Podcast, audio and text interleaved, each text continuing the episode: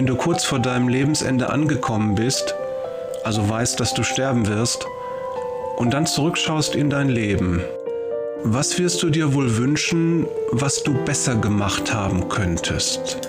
Und wenn du noch einmal die Chance hättest zu leben, was hättest du besser gemacht? Der Hospizdienst Lebenszeiten in Wuppertal begleitet Menschen, die im Sterbeprozess sind. Und da hören sie, dass Menschen sagen, ach, hätte ich doch dies und jenes getan, dann wäre mein Leben besser gewesen. Dieser Hospizdienst hat eine Theatergruppe Wir mit Namen. Diese Theatergruppe hat diese Wünsche von Sterbenden in kurzen Theaterszenen aufgegriffen und bearbeitet. Sie haben diese Theaterszenen im Gottesdienst der Freien Evangelischen Gemeinde Wuppertal-Barmen am 13.11.2022 aufgeführt unter dem Titel Sechs Wünsche, mein Leben. Der Pastor der Gemeinde, Thorsten Wader, hat zwischen den einzelnen Theaterstücken kurze geistliche Andachten gehalten zu Bibelstellen, die zu diesen Wünschen passen. Wir wünschen Ihnen nun Segen beim Zuhören und dass Sie aus den Theaterstücken und Andachten Impulse für Ihr eigenes Leben bekommen, auf das Ihr Leben gelinge.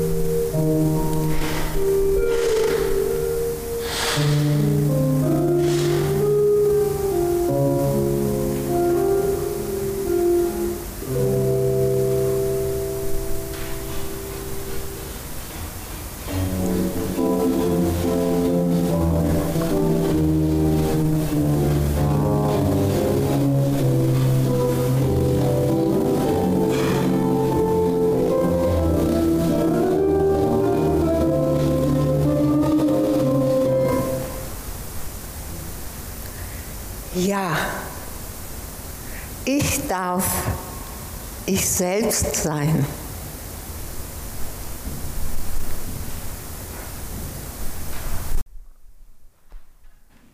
Im Evangelium nach Markus Kapitel 9 steht Folgendes. Die Jünger Jesu hatten unterwegs darüber gestritten, wer von ihnen der Wichtigste war. Jesus bekam das mit, er nahm ein Kind und stellte es in ihre Mitte. Er schloss es in seine Arme und sagte zu den Jüngern, wer ein Kind wie dieses aufnimmt und sich dabei auf mich beruft, der nimmt mich auf. Und wer mich aufnimmt, nimmt nicht nur mich auf, sondern auch Gott, der mich gesandt hat. Die beste Kita, die beste Schule, der beste Segen vom besten Pfarrer bei der besten Konfirmation und so. Die Erwachsenen wollen ja immer nur das Beste für ihre Kinder, ist doch so. Äh, sie wollen allerdings ja auch die besten Kinder. Ähm, äh, die wollen ja, dass die Kinder auch ihren eigenen Ehrgeiz befriedigen. Seht her, was mein Kind schon alles kann. Und die Kinder, die sollen ja auch wohlgefällig sein. Sei nicht so laut, stell dich nicht so an, ähm, sei nicht so vorlaut, fall nicht auf, außer du machst mich stolz. Peinlich sollst du auf keinen Fall sein. Jesus macht klar, wer ein Kind in meinem Namen aufnimmt, der nimmt mich auf und der nimmt Gott auf. Das heißt, wer ein Kind in Jesu Namen aufnimmt, der beherbergt Gott. Und jetzt frage ich euch, wer ist wichtiger als einer, bei dem Gott wohnt? Keiner.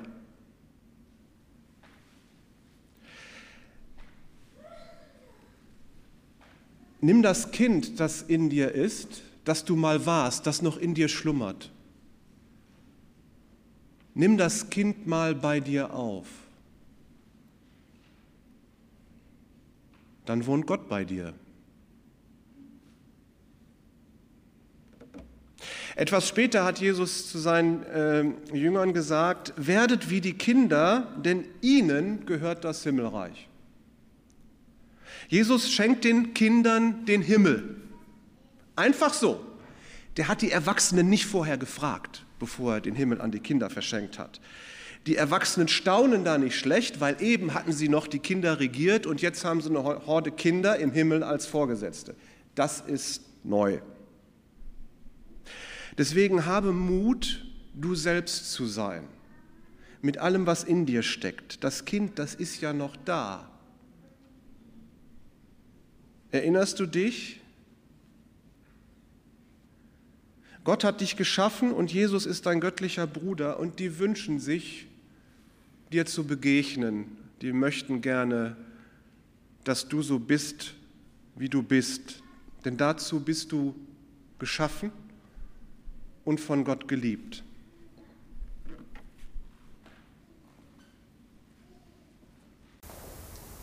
Oh, hallo Dubtin.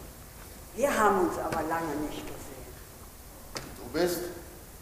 Angelika. Ah. Wie geht es dir? Normal. Mir geht es im Moment nicht so gut. Vielleicht könntest du mir helfen. Wir sind doch Freunde. Freunde? Wie kommst du denn darauf?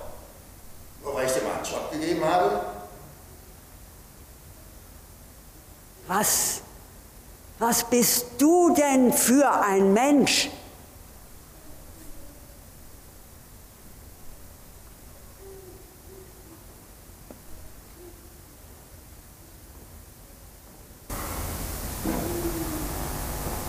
Was bin ich denn für ein Mensch?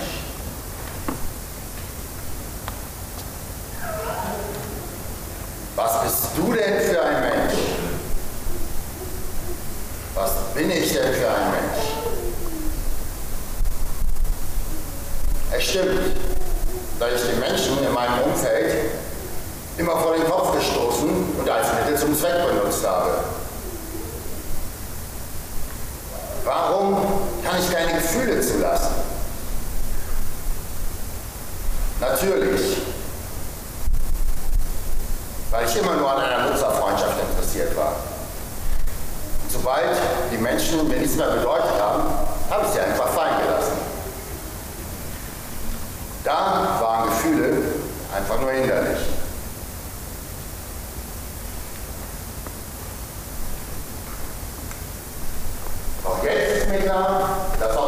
ein Nebeneinander braucht, ein Miteinander und ein weites Herz. Jetzt wünsche ich mir Freundschaft und gegenseitiger Liebe. Paulus schreibt im Philipperbrief, nicht Eigennutz und Eitelkeit soll euer Handeln bestimmen, vielmehr achtet in Demut den anderen höher als euch selbst. Freunde dienen einander. Mit Zuneigung, mit gutem Rat, manchmal auch mit Ermahnung, ganz klar, auf jeden Fall aber mit Zeit und mit Kraft. Das gibst du deinen Freunden, aber das kriegst du auch von deinen Freunden. Die Gemeinschaft Jesu Christi, von der Paulus spricht, die geht noch weiter, den anderen höher achten als sich selbst. Wenn das alle tun würden, dann wären alle sehr, sehr hochgeachtete Menschen. Keiner käme zu kurz. Na gut, also vielleicht sind nicht alles solche Typen, mit denen man gerne gleich eine Freundschaft eingehen würde, aber sie sind mehr, weil sie sind wertvoll wertvoll, hochgeachtet zu werden, weil sie Gottes Geschöpfe sind. Und da steht ihr euch dann gegenüber und fragt euch gegenseitig, was kann ich für dich tun, damit dein Leben gelingt? Keiner bleibt ungefragt und auch du bleibst nicht unversorgt.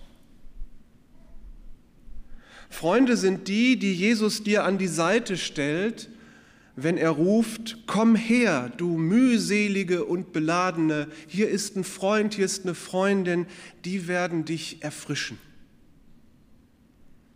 Stoß die Freunde nicht zurück, denn die sind Gottes Geschenke. Und Geschenke, von denen hat man nur was, wenn man sie auspackt. Deswegen pack sie aus und verbringe Zeit mit ihnen.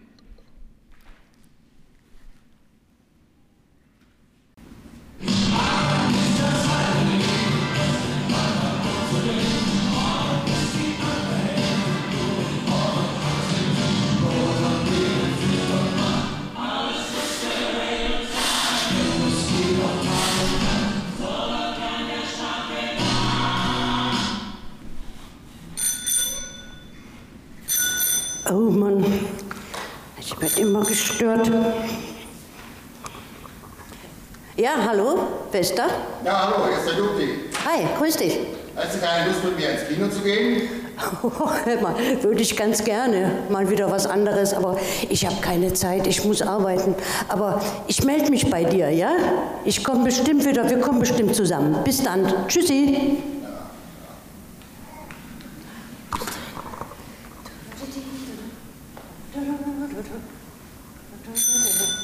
Oh, ich werde noch mal fertig, ja.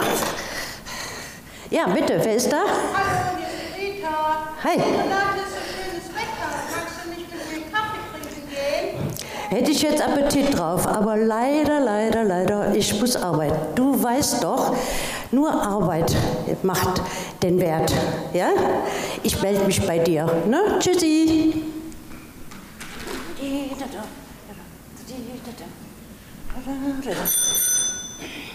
Naja, irgendwann werde ich auch noch mal fertig. Ja, bitteschön, wer ist da? Hallo Renate, hier ist Ingrid. Grüß dich. Du mal rausgeguckt? Wie wäre es mit Spaziergang? Hör mal, ich würde gerne, aber es klappt einfach nicht. Du weißt doch, das Leben ist nun mal Arbeit und nur wer arbeitet, hat einen Wert. Ich melde mich wieder bei dir, ja? Später, bis später. Tschüssi.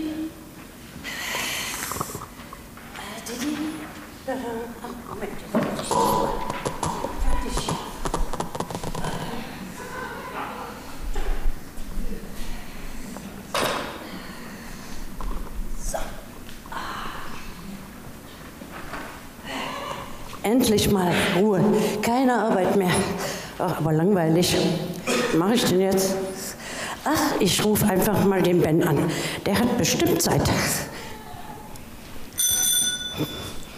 Hallo Ben, Ja, hallo. ich wollte mal hören, ob wir mal zusammen joggen gehen können. Ah, nee, das ist mir jetzt zu spät. Also habe ich jetzt auch keine Lust mehr zu. Oh. Ja, tschüss.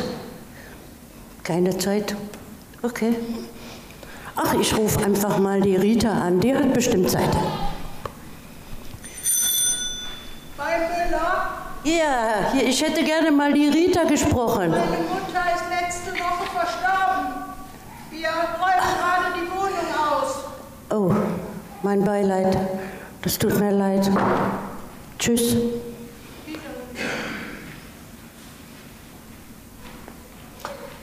Ich habe Ingrid noch. Die rufe ich jetzt an. Kein Anschluss unter dieser Nummer.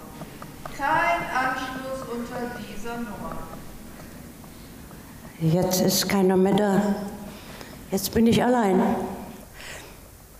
Hätte ich doch nur den Mut gehabt, nicht so viel zu arbeiten. Jesus ruft uns zu, kommt her zu mir alle, die ihr euch abmüht und belastet seid und arbeitet. Ich will euch Ruhe schenken. Jesus verspricht uns ja nicht das Schlaraffenland. Arbeit ist immer irgendwie. Adam und Eva mussten auch schon im Garten arbeiten. Arbeit ist Mühe, ist ganz klar. Aber Arbeit ist eben nicht das Einzige, was Mühe macht. Es gibt auch die Mühe, nicht arbeiten zu können. Kennen vielleicht einige.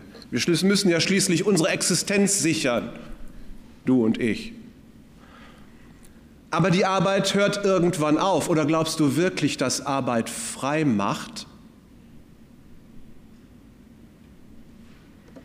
Die Arbeit gehört zu den irdischen Dingen, die wir am Ende unseres Lebens nicht mitnehmen können. Und Jesus spricht hier von etwas, das über dieses Leben hinausweist, nämlich Gemeinschaft mit ihm, Gemeinschaft mit Gott, dem Vater. Und Jesus will sie dir schenken. Deswegen geh mit ihm zu, mit, mit, zu ihm mit deinen Lasten, mit dem, was dich beschwert, was dich belastet. Und dann wirst du merken, dass die Lasten nicht das Wichtigste im Leben sind,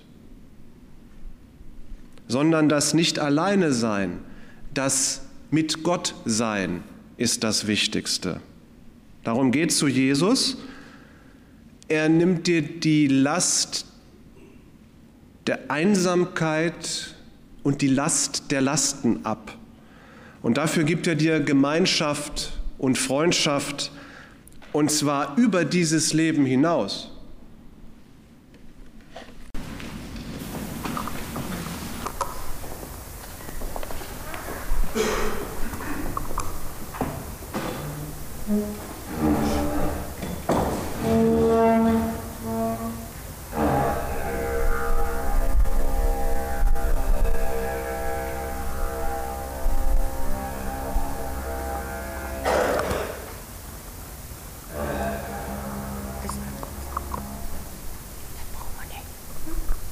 Was ist das Geheimnis für ein glückliches Leben? Das ist aber eine Frage. Da habe ich überhaupt noch nicht drüber nachgedacht. Interessant. Aber da weiß ich im Moment überhaupt keine Antwort drauf. Es tut mir leid. Hallo? Nein, nein, nein, nein. Nein. Ja, Moment. Ja, bitte. Was ist das Geheimnis für ein glückliches Leben? Ha, Schlafanzugtag. Lange schlafen, lange und ausgiebig frühstücken. Einfach Zeit vergeuden. Aber wissen Sie, das ist heute nicht dran. Nein, nein. Das können wir so nicht machen.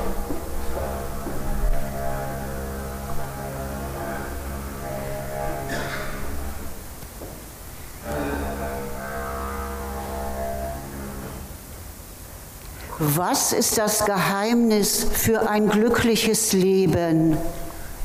Ich bin glücklich, wenn ich so sein kann, wie ich bin.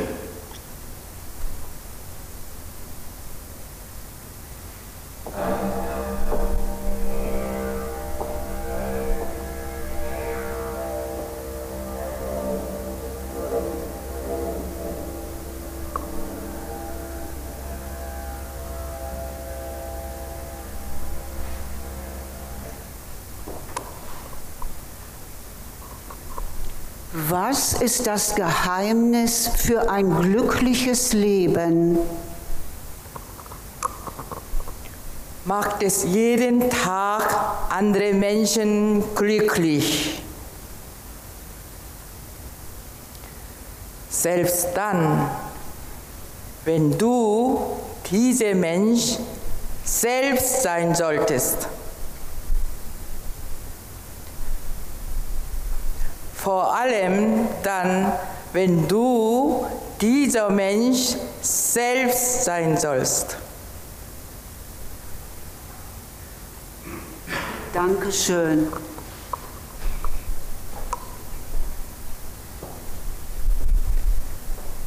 Ich will es versuchen. Ich will es versuchen.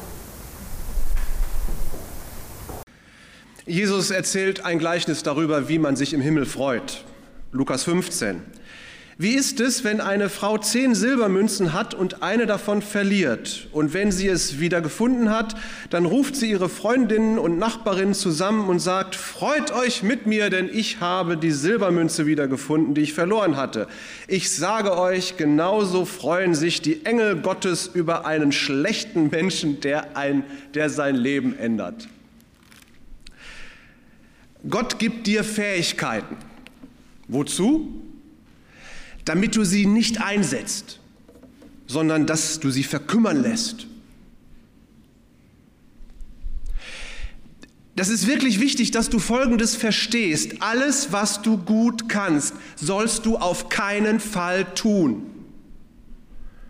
Alle guten Gefühle, die Gott dir geschenkt hast, sollst du auf jeden Fall unterdrücken. Und wenn dir etwas Freude macht, dann tu es nicht. merkst du vielleicht, wie sich alles in dir sträubt, wenn ich das so sage, und wie vielleicht so eine Wut hochkommt, wenn du das hörst, ja? Aber warum lebst du dann genau nach diesem Motto, tu bloß nichts, was Freude macht, oder sei perfekt, sei gefällig, sei stark, beeil dich, oder erst die Arbeit, dann das Vergnügen, hatten wir ja schon. So funktioniert halt die Welt. Ne? Von Freude war ja da nie die Rede in der Welt je nachdem, was der Chef so sagt und so. Aber Gott funktioniert nicht so. Er hat dir die Fähigkeit zur Freude geschenkt und alle Geschenke, die Gott dir gibt, die musst du auspacken, sonst hast du nichts davon. Stell dir vor, du schenkst deinem liebsten Menschen ein schönes Geschenk. Du hast dir richtig Mühe gemacht und das mit Sorgfalt ausgesucht und nun überreichst du es und du wartest voller Ungeduld auf die Reaktion und du möchtest natürlich so ein, ach wie schön, Mensch, ist das toll, ach wie lieb, das möchtest du gerne hören. Und dann, dein liebster Mensch lässt dein Geschenk einfach vor der Haustür stehen und irgendwann kommt die Müllabfuhr. Das tut weh. Gott hat dir die Fähigkeit zur Freude geschenkt. Pack das aus, dieses Geschenk, und lass das nicht vor der Tür deines Lebenshauses stehen, bis die Müllabfuhr kommt oder der Bestatter. Du hast geradezu die göttliche Verpflichtung, dir eine Freude zu machen und Freude zu fühlen. Gott liebt Partys. Das kommt ständig irgendwie vor bei Jesus, dass er solche Geschichten erzählt, wo man sich im Himmel freut er macht mit seinen Engeln wohl selber hin und wieder Partys. Deswegen feier mit.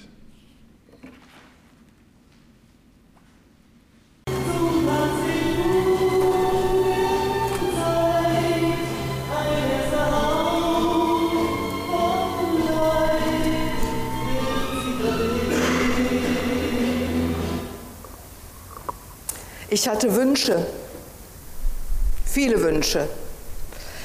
Als ich jung war, habe ich mir gewünscht, zu studieren. Ich wäre so gerne Lehrerin geworden. Aber Frauen studieren nicht. Frauen heiraten und kriegen Kinder.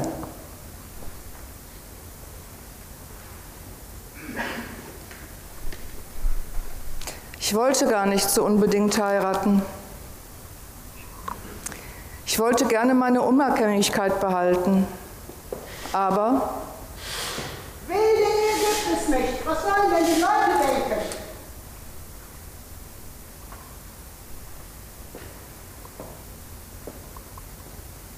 ich wollte so gerne wenigstens arbeiten in der Ehe. Aber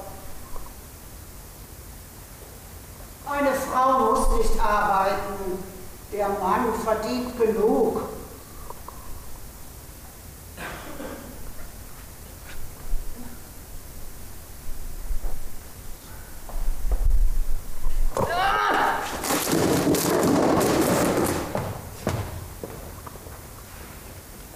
lange, viel zu lange habe ich mein Leben von Bauherren planen lassen. Stein auf Stein habe ich schichten lassen. Den Blick auf meine innere Mauer nicht mehr ertragend riss ich sie ein. Ich riss sie ein. Jetzt habe ich den Mut, mein Leben zu leben.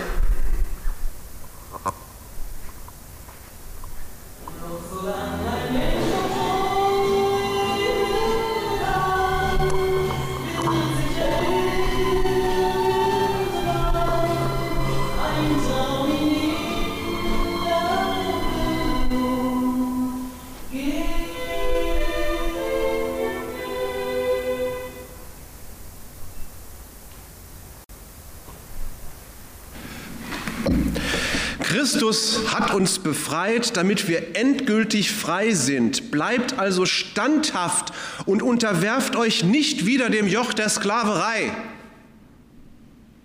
Das hat der Apostel Paulus im Jahre 54 nach Christus geschrieben. Und damals gab es auch schon das Gesetz des heiligen Mann.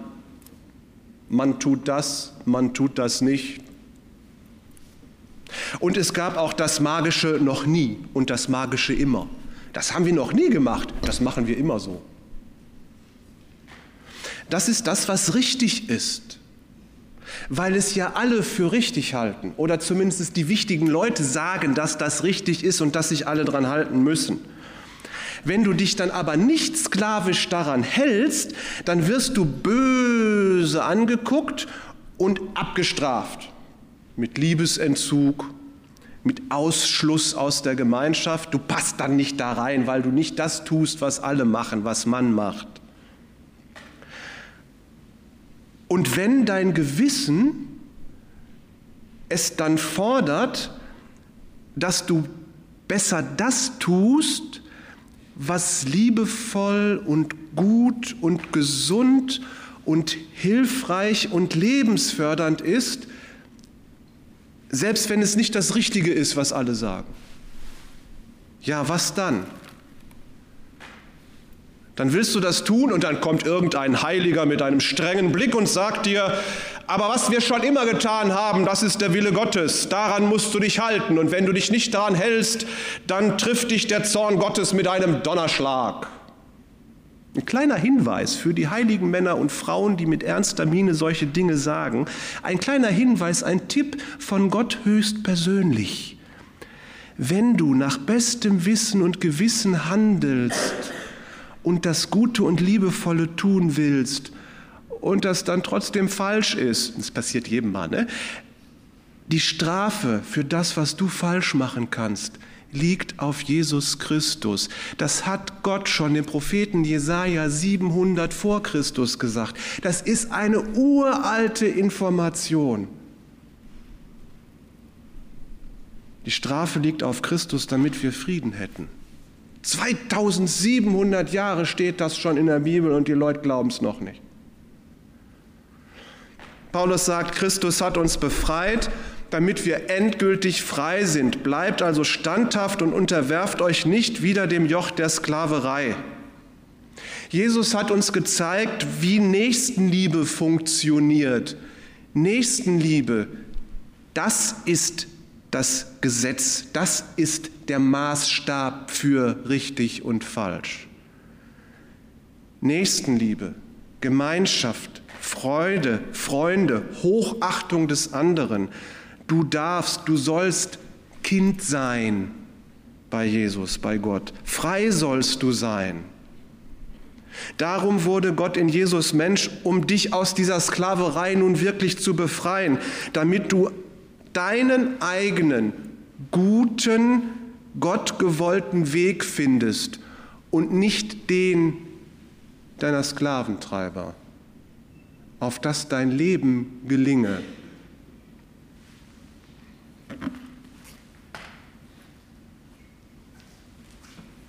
Macht. Ich habe alles falsch gemacht. Nein, das stimmt nicht. Ich weiß es doch.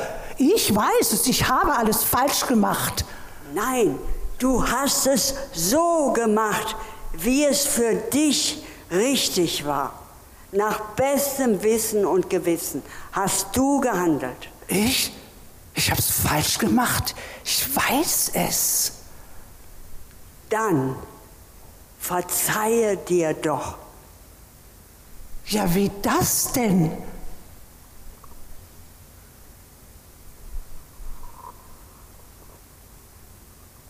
Sei lieb zu dir selbst.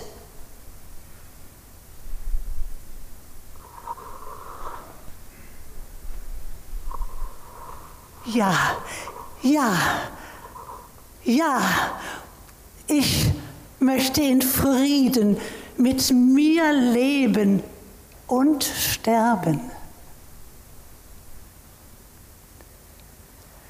Wenn ich mir was wünschen dürfte, käme ich in Verlegenheit, was ich mir denn wünschen sollte.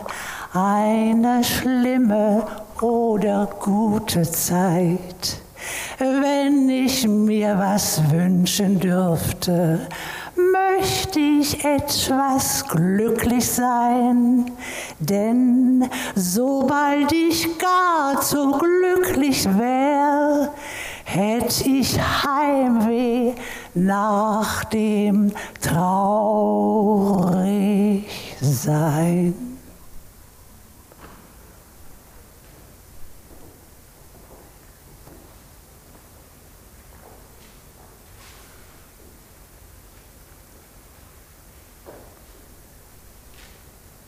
Heute, heute beginnt der Rest deines Lebens.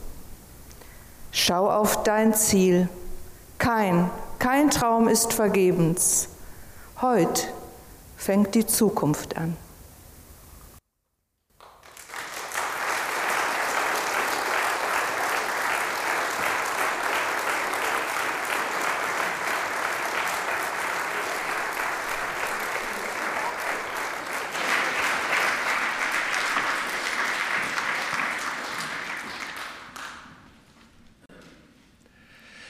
Jesus sagt im Abendmahl, als er seinen Jüngern den Kelch gab, das ist mein Blut, es steht für den Bund, den Gott mit den Menschen schließt. Mein Blut wird für die vielen vergossen zur Vergebung ihrer Sünden.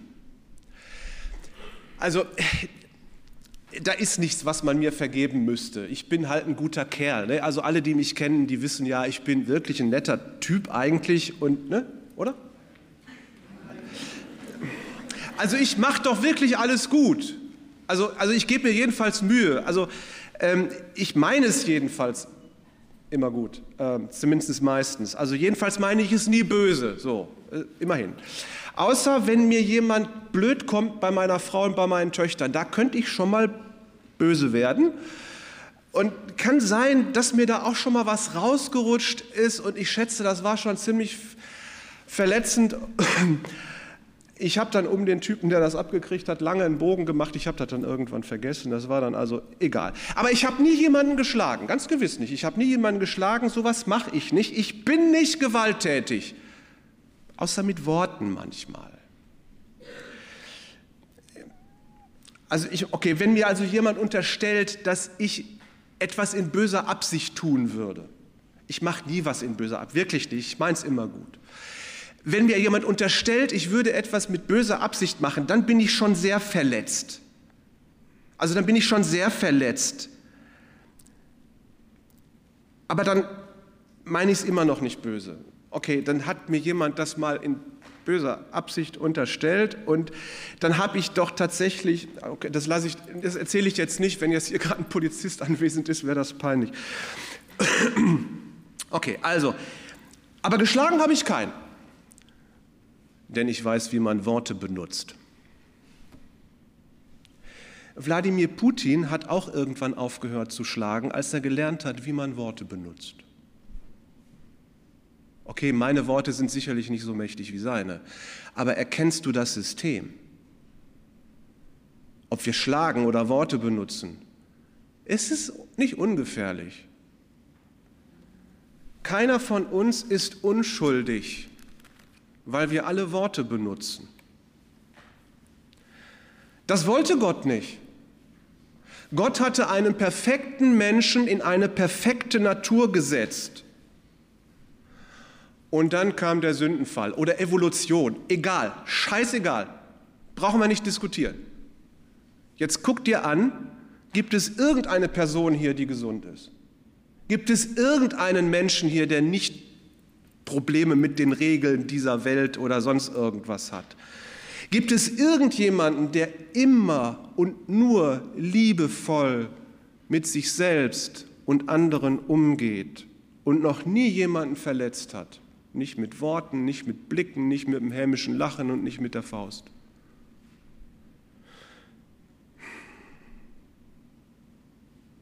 Gottes Vorstellung vom Leben war die liebevolle Gemeinschaft zwischen Menschen und die liebevolle Gemeinschaft zwischen Menschheit und Gott.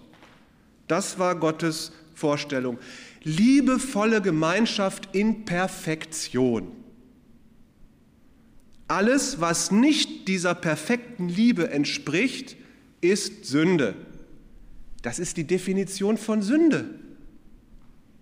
Alles, was nicht der perfekten Liebe entspricht, ist Sünde.